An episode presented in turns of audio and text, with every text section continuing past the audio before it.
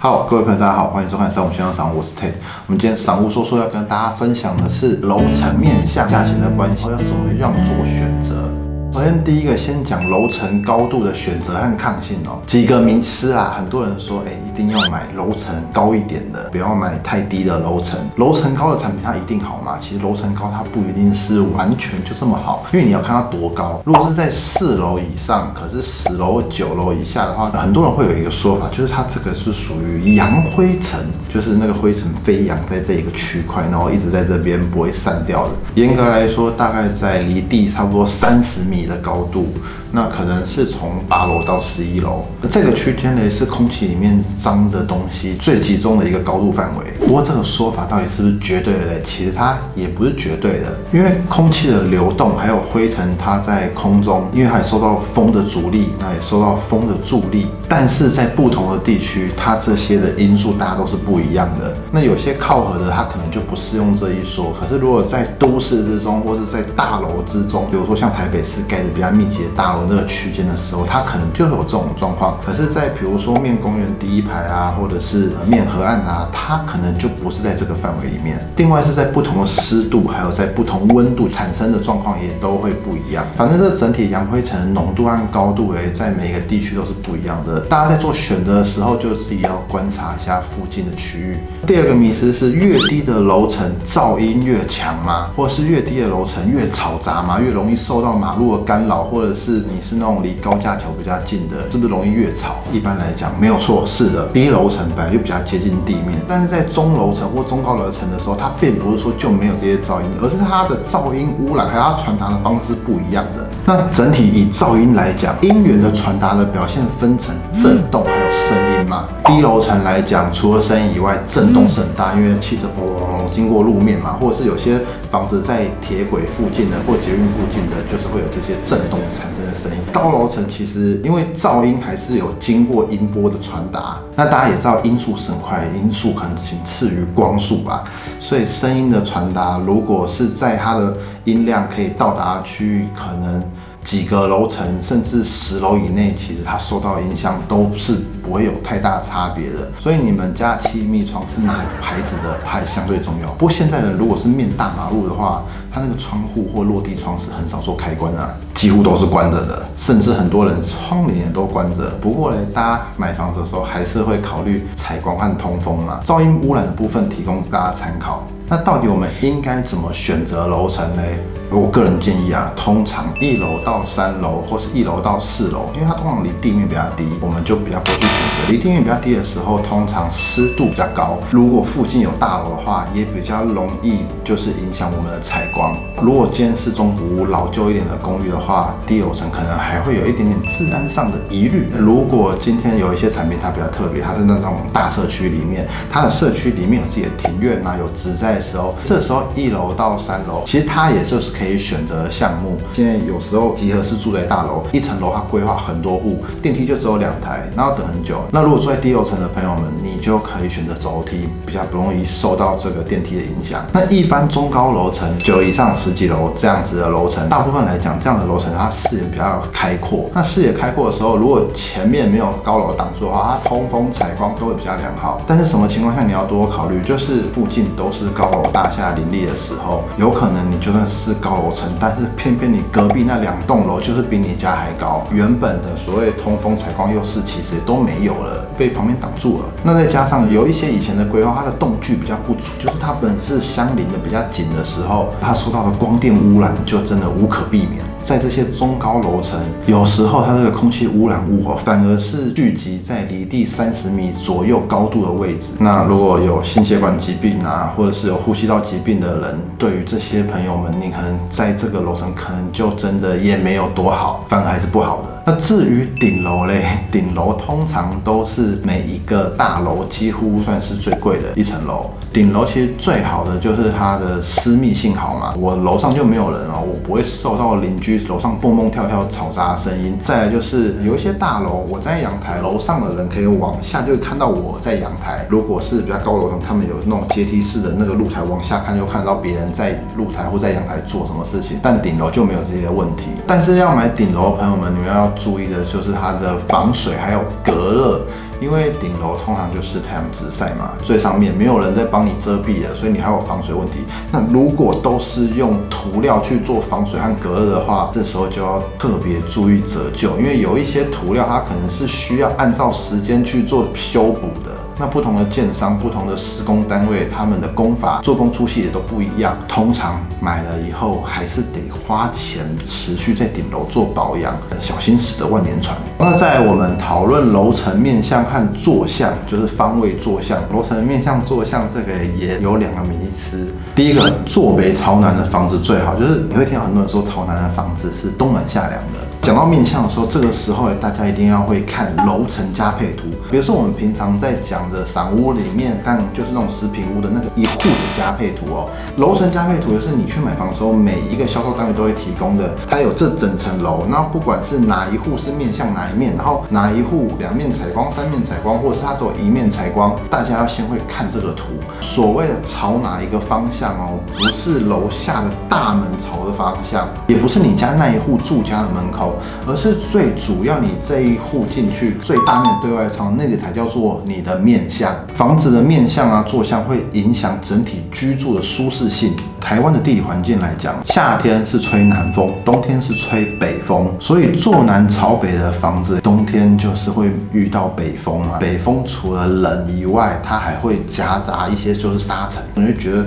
哎，地板好像有一点薄薄的沙子那样子，然后要常常拖地，这就就是受到北风的影响。坐北朝南的房子，冬天嘞你可以抵御北风的侵袭，而夏天的时候诶你是朝南，夏天吹南风嘛。虽然 夏天吹的风都是热的，至少你室内有通风的话，空气只要在流动，相对就不会这么的闷热。那不过严格来说，冬天的阳光呢是从东南方往西北方，真的讲的很严格的话，坐西北朝东。南才是真正的冬暖夏凉哦，记得坐西北朝东南。那其他坐向的话，很多人会说，哎，尽量避免朝西的房子会有西晒问题嘛，容易热。除了热以外，它的阳台长期被晒的话，容易折旧，建材也容易老旧。第二个，你是选择景观保值户，就是我们常常会讲的哦，公园第一排啊，水岸第一排，河岸第一排，主要诉求叫做无限动距，也就是说，阳台或我的房间的窗户打开了，对面是不会看到别动的。如果我在房间换衣服什么，没有拉窗帘，也不会被对面直接。接看穿这一点确实是景观户会比较保值，可是大家要注意的是，这个动距是不是永久的？如果你是在从化区里面突然只有盖一栋，不代表附近不会盖起来。所以说你要买的时候，你还是要注意这个动距是不是永久动距。还是它只是现在是这样子，可是过三年、过五年、过八年后，附近盖起来，哇，盖的比你家这栋还高，就完全没有这个优势。它的价值可能还会贬值。如果你选择从化区，它真的就是会有这样的问题的话，那也尽量选择你家的那一面啊，离马路的退缩是比较深的那一面，毕竟退缩比较多，未来的动距还是会比较长一点啊。不过只要不是永久动距，你都有讲价的空间。只要不是永久动距的话，那它现在在卖的视野啊或者景观啊就不是真的。好，那除了刚刚讲的这些以外呢，大家还要注意，就是你的房子里面开窗的数量，还有浴室有没有开窗，这些东西就是除了坐向以外，你还是要特别考量的。如果一个房子如果是那种小型套房的话，它可能只有一面窗，一面窗其实是不容易产生对流的。你的客厅窗只有打开，厨房的窗户也有打开，那整体才比较容易形成对流。可是如果你是封闭，你只有一个窗，一点点空气流通，还有阳光照射，所以如果这个产品有设计规划的话，当然还是选择窗户稍微多一点会比较好。当然还有一个重点是，如果你不想要那么多窗户，你要封很容易。但是如果你想要增加窗户，那通常把墙壁拆掉变成窗户，几乎是不可能事，尤其是大楼。接下来我们讲楼层和面向影响的房价，就是它价格。那在这个价格上面，大家也会有一些迷失。楼层越高，它越贵，因为它房子越好，是真的吗？大部分来讲，其实这是不变的道理。看现在的新的个案啊，几乎就是越高楼层，它的价钱就会一直垫上去，垫上去，每一层楼可以有几千块到甚至一万块的差价。刚刚已经讲过了，第一个要选择房屋的坐向嘛。如果房屋坐向好的话，在同一层楼里面，最好的坐向一定是会相对会比较贵的。基本上这些价差都是由建商或是小总公司他们就已经定在那边了。比如说你可能看的就是二楼、三楼、四楼、五楼、六楼、七楼。一层楼一平可能差五千块，可是到了七楼跟八楼之间的时候，哎，怎么突然这一层楼差一万块了？那有可能就是那一层楼看出去的景观灵动，刚好只有七楼。到八楼以后，你就可以越过那一层楼，你的视野会更好。所以说，在楼层价差的时候，也可以反映到那一层楼的视野。如果是买预售的时候，大家可能要多多考量，预售是真的是看不到，盖完以后会不会如它一模一样的说法？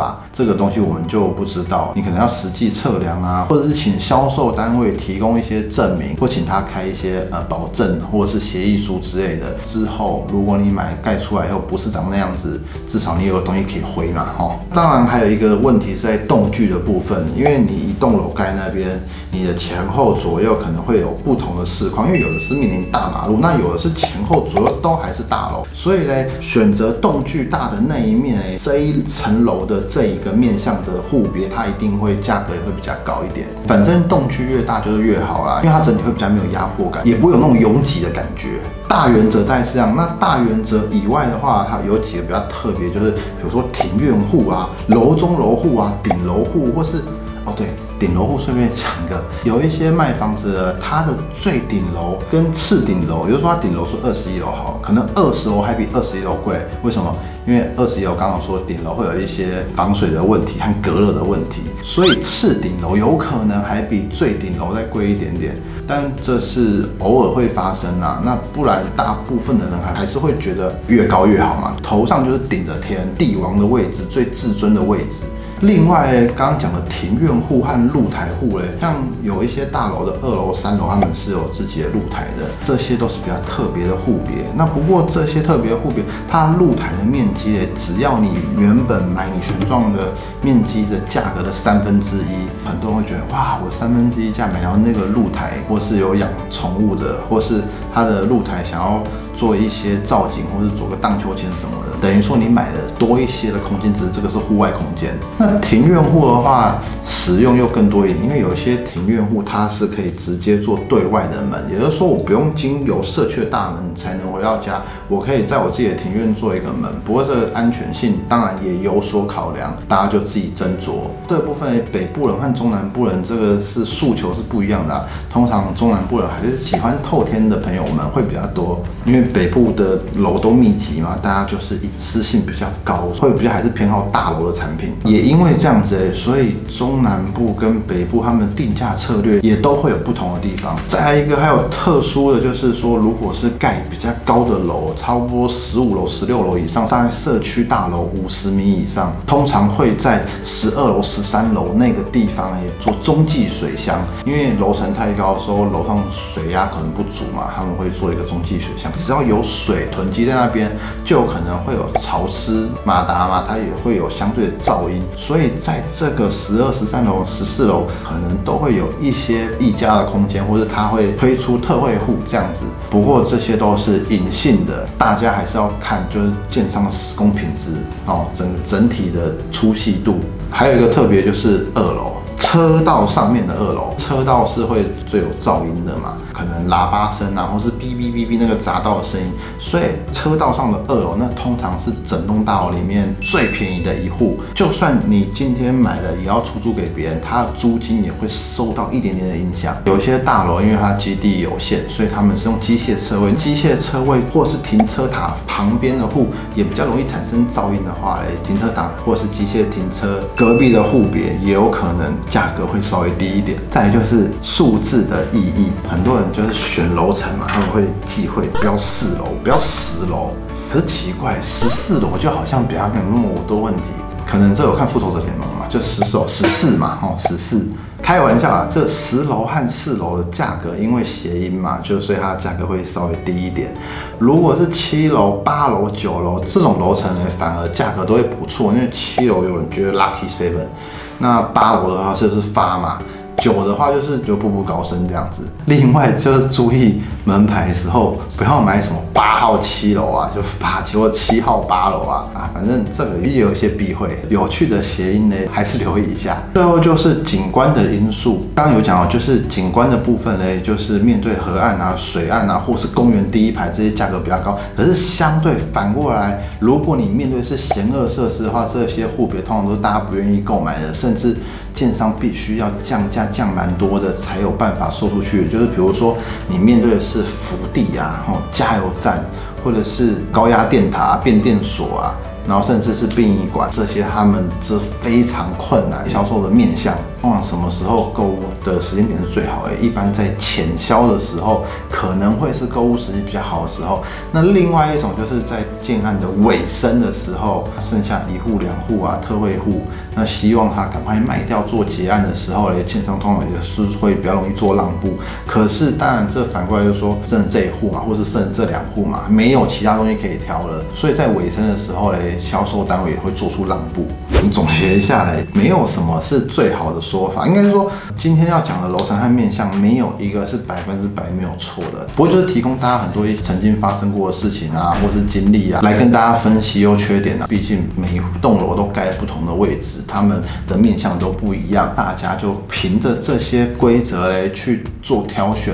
那甚至你想要买便宜，就去挑选有那些规则，你就可以拿那些规则说：哎，我买这户希望便宜点。为什么？因为它就是怎么样怎么样不好啊，就提供给大家。那最后举一下自己的例子哈，我家是买在九楼，但是我是淡水河第一排，然后楼下也是千平的草地和脚踏车道，看出去也是无限动距。这个面河区块可能低楼层它就是比较潮湿，我选的是中高楼，因为可能再上去你又更贵了。前面也没有马路，也不会有汽车经过，没有空气污染问题。我家也是选择有大阳台的，所以它的通风采光就好。但不过最后讲就是，嗯，尽量每一个房间或每一个厕所都有对外的开窗。再来就是自自家的格局啊。不过现在还好，现在盖新房子诶，他们都知道格局就是要方正才好卖，差漏掉。还有就是，如果你是一层楼三户，那左右两户都是两面采光，但是中间那户是走一面采光，另外一面是廊道的话。